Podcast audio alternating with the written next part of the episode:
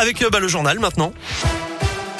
On commence par vos conditions de circulation actuellement dans la région. Ça roule plutôt bien sur les grands axes. Attention tout de même au trafic TER qui est interrompu entre Bourg-en-Bresse et Oyonnax dans l'un ce matin.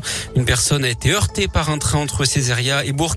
À la une, la grève dans les écoles, les collèges, les cantines et les lycées partout en France. Aujourd'hui, les profs et les personnels de l'éducation nationale demandent de meilleures conditions de travail. Ils dénoncent également la politique du gouvernement. Ils vont manifester aujourd'hui dans les grandes villes de la région. Euh, grève également sur les rails. Aujourd'hui à la SNCF, ça concerne les TER. Le détail des perturbations sur le site de la SNCF et sur radioscoop.com.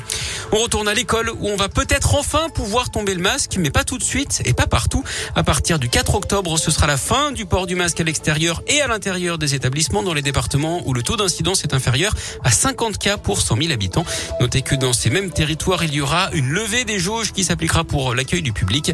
Il n'y a par contre pas d'adaptation hein, du pass sanitaire à ce stade au niveau local.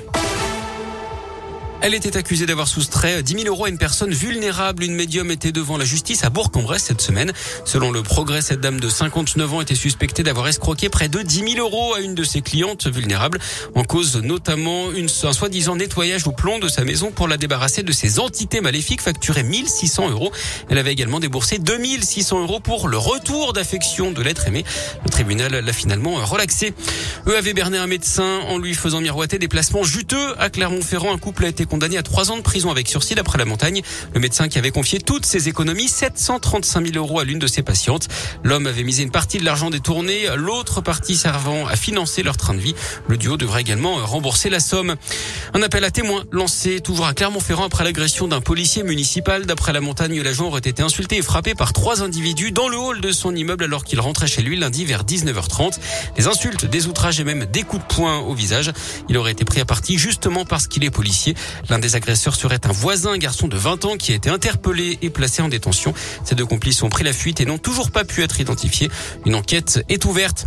Et puis apaiser les tensions, c'était tout l'objet de la conversation téléphonique hier entre Emmanuel Macron et le président des États-Unis, Joe Biden, dans la crise des sous-marins. Échange de clarification où les deux hommes ont promis de restaurer la confiance. Première mesure symbolique, le retour de l'ambassadeur français à Washington la semaine prochaine. Le sport, le foot à la septième journée de Ligue 1 qui a tourné au cauchemar pour Clermont, humilié 6 à 0 par Rennes hier soir. Saint-Etienne continue également sa longue descente aux enfers avec une nouvelle défaite 3 à Monaco. Seul Lyon a gagné sur le même score contre 3 au classement. L'OL est sixième à un point du podium, Clermont 11e et Saint-Etienne toujours avant-dernier. Et puis la soirée de foot qui a encore été marquée par des violences hier soir.